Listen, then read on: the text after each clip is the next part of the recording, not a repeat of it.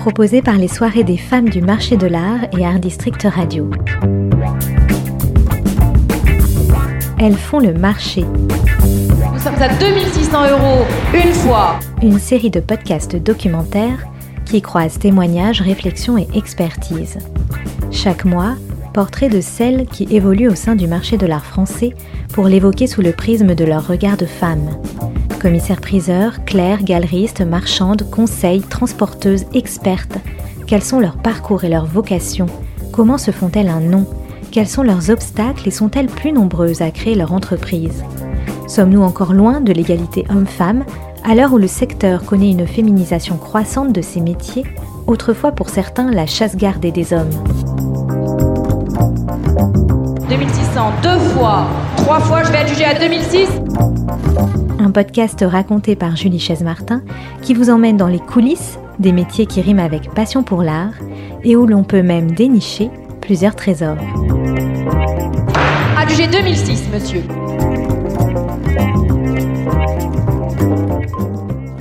C'était très sympa, ouais. Euh, je crois que c'était la dernière, effectivement, euh, soirée comme ça sans couvre-feu, sans. Moi, j'ai bon espoir que, ça, reprenne et qu'on ne remette pas les masques. Moi, je suis hyper optimiste. Bonjour Céline, je suis ravie de te retrouver pour introduire ce septième épisode d'Elles font le marché. Un épisode qui commence avec le soleil, puisque nous sommes sur une péniche parisienne Peux-tu nous en dire plus sur ce qu'il se passe ici, Céline Oui, Julie, nous sommes à côté du pont des Invalides, dans un cadre magnifique pour fêter le déconfinement des soirées des femmes du marché de l'art enfin, puisque cela fait plusieurs mois qu'on avait pu organiser un tel événement convivial. J'ai donc invité plusieurs membres du Business Club à venir ici pour se retrouver et partager leur expérience de cette année si spéciale. Certaines des femmes présentes ont d'ailleurs déjà participé à notre podcast. En parlant de déconfinement sous le soleil, ce sont aussi les jeunes, les étudiants, qui apprécient particulièrement cette période, encore plus que nous peut-être. Et pour cet épisode estival qui coïncide avec la fin des cursus et l'approche des grandes vacances, je suis justement partie à la rencontre d'étudiantes qui se destinent au métier du marché de l'art. J'ai parlé avec Héloïse, Camille, Milena, Marina et Constance, cinq jeunes femmes qui sont en niveau master ou tout juste diplômées et qui ont déjà une idée assez précise du chemin professionnel qu'elles souhaitent entreprendre post-études. En effet, ces témoignages reflètent la diversité des cursus qui existent aujourd'hui. Il nous a semblé nécessaire de dresser un petit panorama des formations. Il faut rappeler que la thématique de cet épisode est née d'un constat que nous avons fait ensemble. Depuis une dizaine d'années, il y a une explosion des formations hybrides qui préparent au métier du marché de l'art que ce soit au sein des universités ou au sein des écoles privées spécialisées. Comment s'orienter Que choisir La fac ou une école privée Faut-il faire la même formation pour devenir commissaire-priseur, experte, galeriste ou marchande? Alors pour nous éclairer sur ce panorama des formations, j'ai discuté avec deux femmes qui sont en charge de ces cursus, l'une à l'université, l'autre au sein d'une école privée. La première, Sabine Berger, est maître de conférence à la Sorbonne Université et co-responsable pédagogique de la double licence Histoire de l'art droit, coordonnée par Sorbonne Université et Paris 2 Assas, et du master 2 professionnel droit du marché et du patrimoine artistique à Paris 2 Assas. La seconde, Cynthia Cervantes, est spécialiste du management culturel responsable du département international à l'IUSA, l'école internationale des métiers de la culture et du marché de l'art, à savoir responsable du parcours bachelor et MBA intégralement dispensé en anglais. À travers leur expérience et leur analyse, on perçoit une évolution du secteur du marché de l'art, beaucoup plus décloisonné qu'avant, avec aussi une plus grande spécialisation des formations, car les acteurs du marché recherchent aujourd'hui des compétences spécifiques et même parfois des profils nouveaux, en particulier dans le domaine de la digitalisation ou de la curation d'expositions. Il n'y a encore pas si longtemps, le marché de l'art, secteur fermé et secret, ne s'apprenait pas. Il fallait être du sérail ou y entrer par opportunité. Aujourd'hui, tout jeune qui rêve de ce milieu artistique devrait avoir sa chance. Et si une chose n'a pas changé, ce sont les femmes qui sont toujours les plus nombreuses sur les bancs de l'école, au sein justement de ces formations, en très grande majorité d'ailleurs. Par contre, elles sont beaucoup moins minoritaires à des postes clés sur le marché du travail. La féminisation est très nette. Au fait, Céline, euh, tu avais fait quoi comme étude, toi? J'ai fait une licence d'histoire de l'art à l'université François Rabelais de Tours, puis un master professionnel histoire de l'art, conservation et médiation à l'université Montaigne Bordeaux, puis une licence droit à l'université Montesquieu, toujours à Bordeaux. Et toi, Julie? Eh bien, Céline, j'ai justement fait la double licence droit, histoire de l'art et archéologie à Paris 1. Elle venait d'être créée la pionnière des formations en marché de l'art en quelque sorte. Et puis un petit passage par l'année de muséologie de l'école du Louvre et en fin de compte un master de recherche en histoire de l'art. Et aujourd'hui je suis journaliste alors comme quoi ça mène à tout. Allez, assez parlé de moi non? C'est parti Céline, j'abaisse le marteau pour adjuger ouvert ce septième épisode. Je m'appelle Marina Bessière, j'ai 23 ans. Euh, j'ai terminé mon master 2 en droit du marché de l'art à Assas en 2020 et je me prépare à la profession d'avocat. Euh, je m'appelle Héloïse de Baudus, donc je suis actuellement en master 2 marché de l'art à l'université Paris 1 Panthéon-Sorbonne. Euh, j'y ai effectué tout mon parcours universitaire. Euh, donc en commençant par la double licence euh, en droit et histoire de l'art et en poursuivant avec le master 1 en droit de la propriété intellectuelle. Depuis mes 12 ans, j'ai envie d'être commissaire-priseur euh, et donc là j'ai toujours ce projet-là en tête et je suis actuellement en pleine préparation du concours de l'examen d'accès au stage de commissaire-priseur.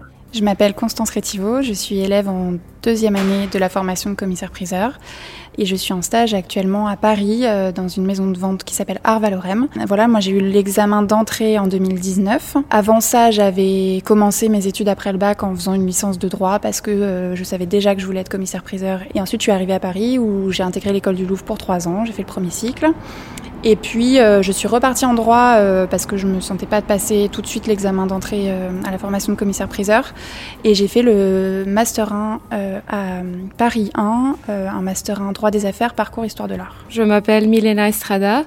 Je suis actuellement étudiante à l'IESA dans le parcours de MBA, Sales, Display and Collecting. C'est la partie internationale qui est centrée euh, sur le marché de l'art. Euh, j'envisage devenir euh, curatrice et avoir une résidence artiste dans l'avenir. voilà. Je m'appelle Camille Dussoulier, je suis étudiante à l'IESA en MBA Art contemporain, Sales, Display and Collecting. Et dans l'avenir, j'aimerais travailler dans une galerie d'art contemporain à Paris. Le marché de l'art a le vent en poupe au sein des cursus universitaires et chacun se targue d'une spécialisation et de bons chiffres en termes de débouchés. Selon le classement 2021 de l'Agence de notation internationale et d'Universal, qui fait référence dans le classement des formations en master et MBA, le Master de marché de l'art de Paris 1 Panthéon-Sorbonne se classe en quatrième position au niveau mondial, après HEC Montréal, l'Université de New York et l'Université Lomonosov de Moscou. Et il est en tête en France devant le MBA Marché international de l'art de l'ICAR, suivi du Master 2 Droit et fiscalité du marché de l'art de l'Université Jean Moulin Lyon 3 et du Master of Science, Arts and Cultural Management de Paris Business School. Les écoles EAC et IESA prennent respectivement la cinquième et la sixième place, tandis que le Master 2 de Panthéon Assas se classe à la huitième place. Aujourd'hui, une pluralité de formations existe et l'on entend parler de marché de l'art, de business de l'art, de management culturel, d'expertise, de collecting, de droit de l'art, autant de disciplines et de termes qui peuvent facilement perdre le néophyte. Autant dire que le secteur éducatif dans le domaine devient de plus en plus concurrentiel, tant et si bien qu'il se crée de nouvelles formations diplômantes, telles que le Master de Expertise et Marché de l'Art monté il y a deux ans à Sorbonne Université, qui enseigne entre autres le droit et l'économie appliqués à l'art, le marketing de l'art, l'expertise et les sciences et technologies appliquées à l'art. Encore plus récent, vient d'être créé un DU Profession du marché de l'art à l'Université Lyon 3, pensé donc comme un complément au Master 2 Droit et fiscalité du marché de l'art qui existe lui déjà depuis plusieurs années. Ces derniers exemples amènent à comprendre que l'augmentation des offres répond à une augmentation du nombre d'étudiants qui souhaitent intégrer ces cursus, comme me l'explique Sabine Berger, co-responsable du double cursus Histoire de l'art droit de Sorbonne Université et Panthéon-Assas, qui mène au Master 2 droit du marché de l'art et du patrimoine artistique. Il y a des formations qui continuent de se créer parce que finalement on s'aperçoit, euh, surtout quand on a des étudiants en histoire de l'art et archéologie, qu'on fait un petit sondage euh, concernant les motivations des uns et des autres, les choix professionnels, les objectifs professionnels à euh, moyen ou à long terme, qu'énormément d'étudiants ont envie de travailler dans le secteur du marché de l'art. Euh, on a un public étudiant qui a une, une, forte envie de travailler, alors généralement en galerie d'art, euh, aussi des étudiants qui se destinent très tôt, hein, puisque nous avons ce type de réponse durant les entretiens d'admission en double licence au métier, par exemple, de commissaire-priseur. Ça fait partie vraiment des métiers qui sont qui font rêver en fait les, jeunes et qui les motivent. Euh, il y a également euh, de création récente, il me semble que c'est la rentrée 2020, euh, un master de, gestion du patrimoine artistique privé à Dauphine. Les doubles licences les plus récentes sont celles d'Aix-Marseille et celles de Nanterre, dont l'ouverture a, a, été prévue à la rentrée 2020. Donc il y a de plus en plus de formations de ce type. On sait qu'il y a une diversité de professions euh, et des professions qui sont encore à créer aussi euh, également aujourd'hui. Comme Sabine Berger, Cynthia Cervantes, en charge des formations internationales à l'IESA depuis 9 ans, observe une ouverture du marché de l'art, le besoin de nouvelles compétences, parce que le monde change. Euh, on est de plus en plus spécialisé. Pourquoi? Parce qu'on sait que, par exemple, les entreprises euh, qui sont euh, dans une optique de RSE, ils ont besoin des gens comme nos élèves. Maintenant, en anglais, on a une nouvelle formation qui est autour du collecting, donc travailler avec les collectionneurs, gérer une collection. On a aussi une formation sur l'art contemporain, mais spécialisée dans l'art digital. Et donc, en fait, ça, c'est vraiment pour euh, accompagner les galeries, pour créer euh, les, les, sites euh, où on peut exposer les œuvres, vendre les œuvres en ligne. Donc, ça, c'est un de nos points forts actuellement. Il y a combien d'élèves là dans cette formation? Pour le département, 85 cette année. Est-ce que vous savez majoritairement vos élèves, ils se retrouvent où? Dans le monde du marché de l'art? Est-ce qu'ils sont plutôt galeristes? Est-ce qu'ils sont plutôt marchands d'art euh, Est-ce qu'ils travaillent plutôt dans les musées? Euh? De plus en plus, c'est du consulting, l'entrepreneuriat. Et on a aussi une autre structure qui s'appelle USA Incube, qui est un incubateur. C'est de donner encore plus de soutien pour les entrepreneurs qui veulent aller sur le marché euh, avec un projet digital, par exemple, culturel. Donc ça, c'est une nouvelle création depuis quatre ans. Quand on parle de curateur et de curatrice, est-ce que c'est un nouveau métier? Pour moi, c'est pas un nouveau métier, mais c'est de plus en plus euh, identifié comme compétence parce qu'on a besoin des gens qui peuvent euh, faire de la recherche, contextualiser un problématique et de créer les outils de capter une, un public spécifique. Et ça, c'est ça, c'est les compétences euh, de curateur. Donc, il y a des débouchés. Oui.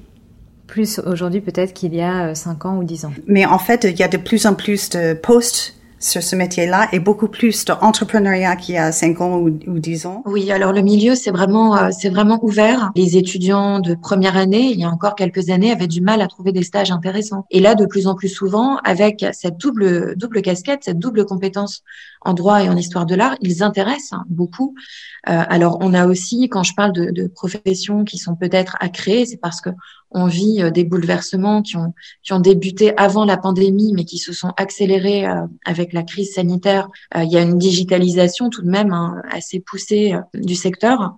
Et il y a sans doute des professions à créer assez souples, hein, avec des, des, étudiants qui pourraient bénéficier à la fois donc de compétences juridiques et artistiques, mais également numériques ce qui est quelque chose de plus en plus euh, de plus en plus attendu. Je pense à la première promotion 2014-2015 du master 2 euh, droit du marché et du patrimoine artistique, soit ont monté leur leur propre structure ou travaillent depuis quelques années dans euh, le domaine qui les intéressait dès leurs années euh, de, de, master, la gestion du patrimoine artistique privé, le conseil en investissement artistique. De nombreux étudiants euh, et surtout étudiantes, hein, c'est à peu près 80% de ceux ou celles euh, qui se destinent à intégrer euh, le métier de commissaire-priseur qui réussissent l'examen d'accès au stage de commissaire-priseur et qu'on va retrouver ensuite sur, sur les listes hein, des admis avec plaisir.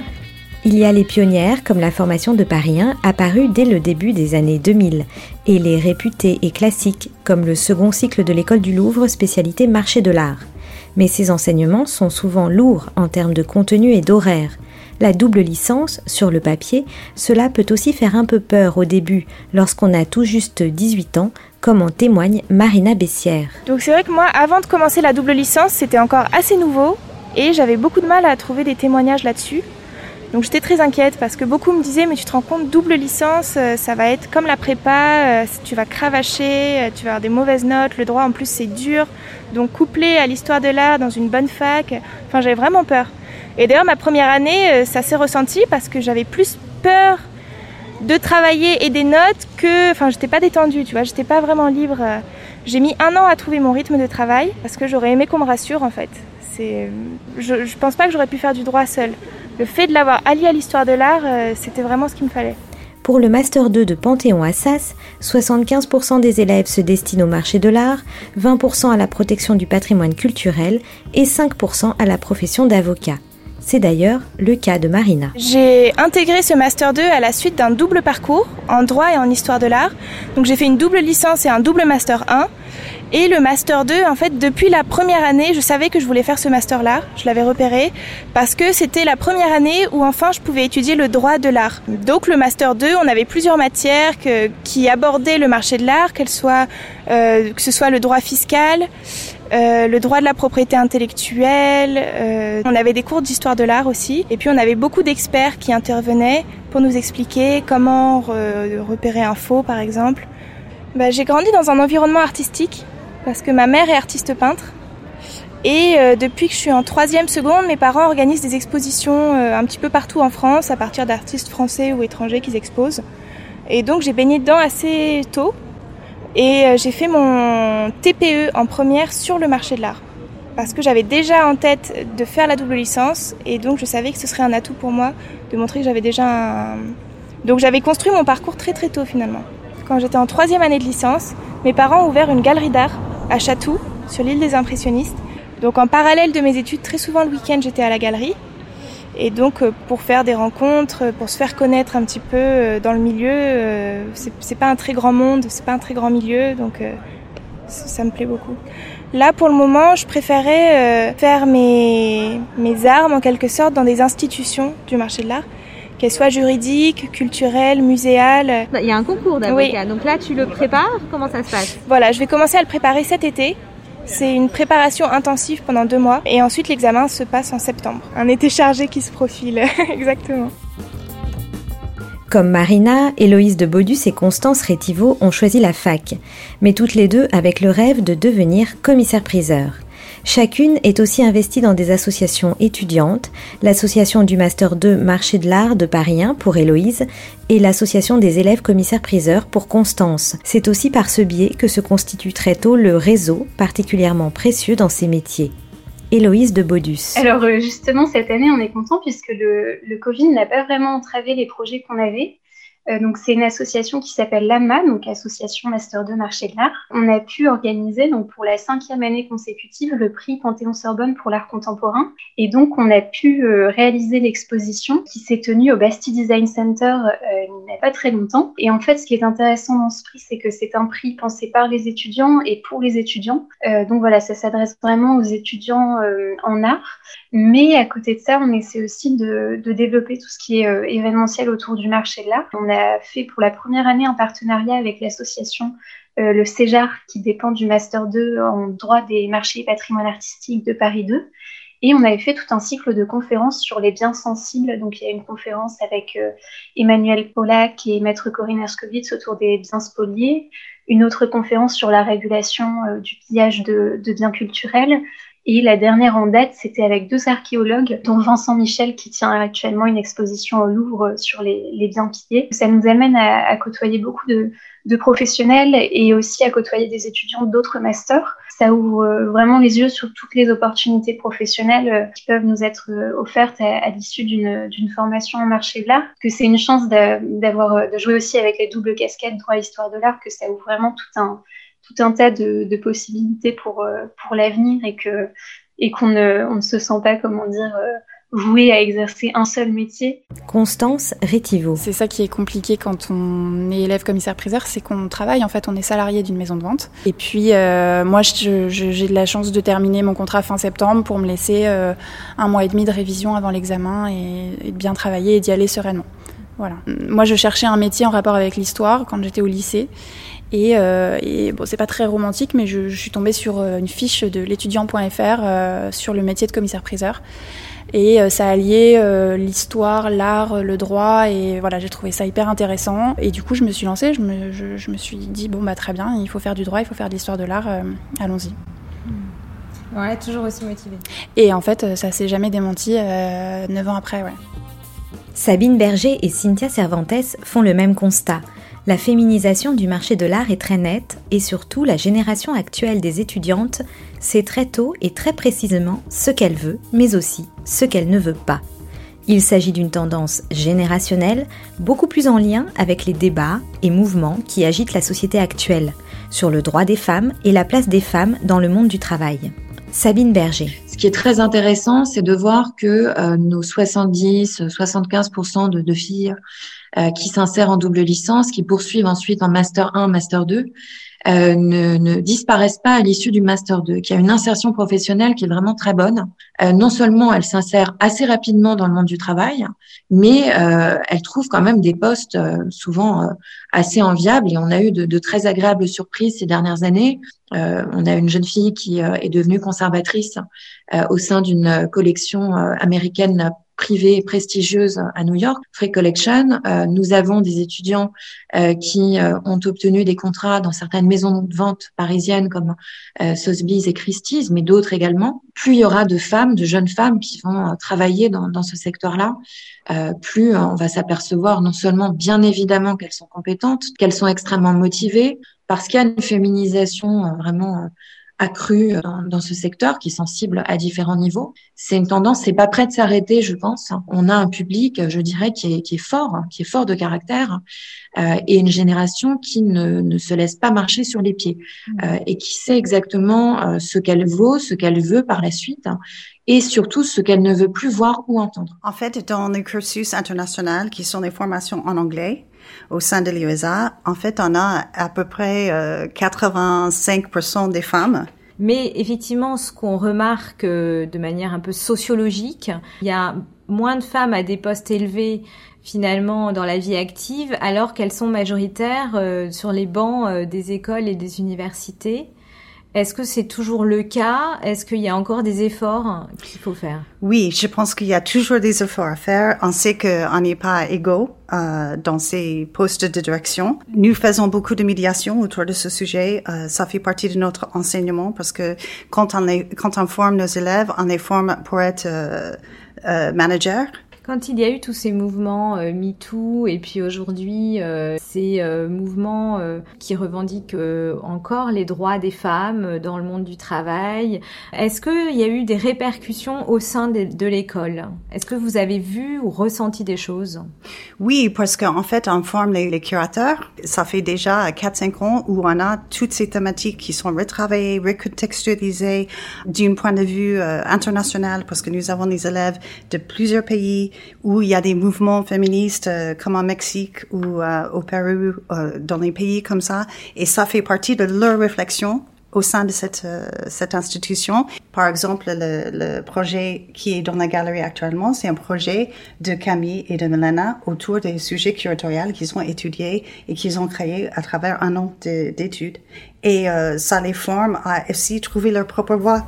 Milena Estrada. Euh, j'ai fait une licence et un master à Paris 1 en histoire de l'art, euh, parcours contemporain. Et ensuite, euh, j'ai commencé à travailler dans un magazine, puis avec un artiste, un photographe, et je me rendais compte que j'avais des lacunes euh, au niveau de la partie administrative, tout ce qui est production, parce que j'avais toutes les compétences euh, pour rédiger, mais il me manquait encore cette partie production, ce réel. Plusieurs personnes m'ont conseillé de faire une formation à l'IESA. Camille Dussolier. J'ai fait tout mon cursus à l'IESA. J'ai fait un bachelor commerce et expertise d'art, spécialité peinture et art graphique. Et en fait, comme je voulais être bilingue anglais, j'ai fait le MBA ensuite. En tout cas, dans la formation, nous sommes que des femmes. On est, euh, nous sommes neuf.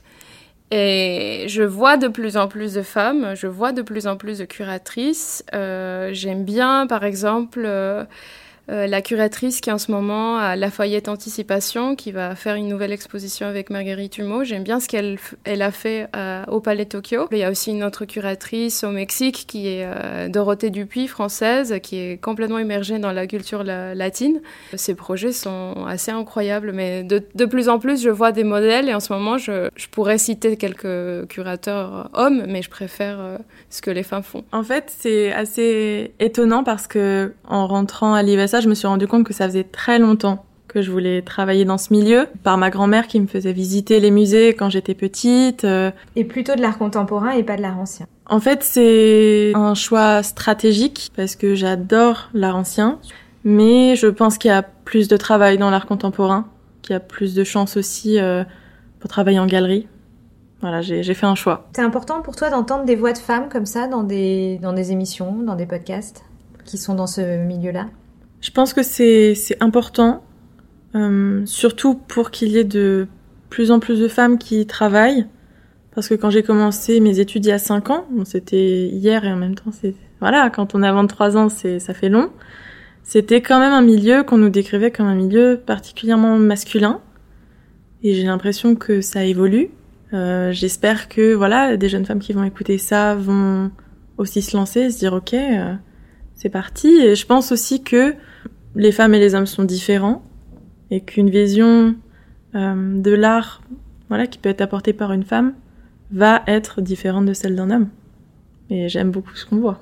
Quand tu dis euh, on me décrivait ou on nous décrivait ce milieu comme euh, particulièrement masculin il y a cinq ans, on c'est qui? Donc des étudiants qui avaient deux ou trois ans de plus que nous.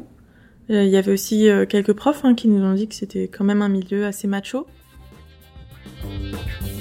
Alors, tu m'as dit 24 euh, dans ta promotion. Euh, mhm. Combien de femmes à peu près euh ah. Il n'y a que deux garçons dans notre promotion. Héloïse de Baudus. notamment de ce que je connais du métier de commissaire-priseur, il y a beaucoup de femmes. Moi, je dirais que c'est plutôt sur les mentalités qu'on remarque un vrai gap, et notamment en tant que jeune femme dans le marché de l'art, euh, pour avoir fait des stages en maison de vente ou euh, pour avoir discuté avec euh, des amies femmes qui sont stagiaires au sein de maison de vente, on remarque que c'est un milieu qui peut rester parfois un petit peu macho. Pendant très longtemps, on n'a pas de, crédibilité. Certains clients un peu plus âgés peuvent, peuvent nous prendre pour les éternels stagiaires et donc Enfin, pour ma part, c'est plutôt ça qui me fait peur, c'est que je suis consciente que c'est un milieu où on est représenté, euh, mais je dirais que c'est ce qui me fait plus peur, c'est les clients, ceux qu'on a en face de nous, euh, qui, euh, qui parfois sont habitués à un marché d'art beaucoup plus masculin. Marina Bessière. Par exemple, en double licence, on était beaucoup de filles. On était trois garçons, tu vois. Il y avait trois garçons pour 30 élèves. Et jusqu'au Master 2, au Master 2, il y avait trois garçons encore une fois. On était beaucoup de filles. Constance Rétiveau. ce qui est intéressant dans ton, dans ton stage, c'est que tu es dans une maison de vente qui est tenue par deux femmes et tu es une jeune femme euh, commissaire-priseur en devenir. On est une toute petite équipe, elles sont deux commissaires-priseurs. J'ai une collègue qui est également une femme et moi, en fait, on est quatre femmes. Euh, on n'a rien contre, contre, contre les hommes, mais de fait, euh, voilà, ça s'est fait comme ça. Évidemment qu'elles ont à, être euh, mieux représentées, mieux visibles, parce que ça reste un, métier très traditionnel, très ancré dans les traditions. Enfin, en fait, moi, je me suis toujours dit, j'ai pas des parents qui sont commissaires-priseurs, on va pas m'introduire parce que je suis l'amie de quelqu'un. je suis une femme, donc il faut être la meilleure. Le syndrome de la bonne élève, en fait. Change beaucoup. La, la, directrice du Louvre est une femme. Oui. Pour la première fois. Oui. Beaucoup de jeunes galeristes femmes créent des galeries d'art contemporain. Oui. Euh, les choses changent. Oui, ça c'est quelque chose euh, euh, qui est remarquable en France parce que ça fait 20 ans que je suis en France et j'ai vu vraiment cette transition, mais on n'a pas encore euh, fini à travailler. Il faut, faut qu'il y ait une prise de conscience et euh, je crois que c'est un long processus. Euh, et oui, je suis très contente de faire partie de, de cette époque en fait. Vous, en tant que femme, vous êtes, euh, vous êtes enseignante euh, ici, vous avez beaucoup de femmes devant vous. Hein. Euh, Qu'est-ce que vous leur dites à ces jeunes femmes? En fait, j'essaie de, de, de les aider à trouver leur vision à comment ils veulent euh, vivre leur vie professionnelle, d'essayer de trouver vraiment les choses clés et euh, d'essayer de les guider à travers euh, leur formation qu'ils reçoivent ici, mais aussi plus tard aussi de, rester en contact euh, avec ces femmes. On a, quand même chez les femmes, et c'est quelque chose qui reste malheureusement, qu'on retrouve partout, dont on parle aussi avec nos étudiantes, il y a un gros syndrome de l'imposteur qui n'arrive jamais vraiment à s'estomper. on a beaucoup, beaucoup d'étudiantes qui développent des compétences vraiment euh, exceptionnelles, qui euh, cumulent les certifications, les diplômes, les expériences à l'étranger. Et on s'aperçoit qu'il y a encore beaucoup de travail à faire pour que les, les étudiantes se, mettent davantage en valeur euh, et aient confiance en elles. Euh, ce n'est pas parce qu'on est fier d'avoir réussi, qu'on qu'on apprécie son travail, qu'on en parle, qu'on est vraiment très démonstratif, qu'on est forcément euh, un but de soi ou euh, voilà parfois des, des qualificatifs qu'on entend hein, sur, sur ces jeunes femmes très ambitieuses. Ce qu'on reproche en général aux femmes, ce sont des, ce sont des qualités qui sont encensées chez les hommes. Euh, donc l'ambition et la confiance en soi, euh, ce sont vraiment des notions et des valeurs qui sont euh, à mettre en avant, à regarder euh, d'un regard beaucoup plus positif et surtout chez les femmes où ce syndrome de l'imposteur reste. Mais peut-être par des séances de tutorat, de mentoring, on pourra arriver à faire en sorte que ce public de jeunes femmes qui sont très intéressantes, très compétentes et confiance en elles. On a une population estudiantine féminine qui est beaucoup plus au courant de ses droits euh, et euh, qui militent dans différents secteurs pour euh, pour s'insérer professionnellement, trouver leur juste place dans le monde du travail. Évidemment, le fait que les femmes développent aujourd'hui de plus en plus de réseaux de solidarité dans, dans le monde du travail, c'est quelque chose qui est vraiment très intéressant pour pour nos étudiants, qui motive aussi hein, celles et ceux qui rentrent aujourd'hui dans un cursus académique tel que le nôtre. Et là, il y a vraiment des choses à faire rassembler les femmes, rassembler euh, des femmes qui sont bien insérées depuis 10, 15 ou 20 ans dans le milieu et, euh, et des jeunes femmes qui sont en dernière année d'études ou en première année de recherche d'emploi et, euh, et, parler hein, de façon tout à fait décomplexée les obstacles, les motifs de réjouissance, comment gérer l'annonce de son congé maternité, enfin des, des choses vraiment très concrètes, hein, qui sont qui sont pas des choses qu'on peut forcément dont, dont, on peut discuter avec son responsable pédagogique ou, ou un enseignant de, de son cursus.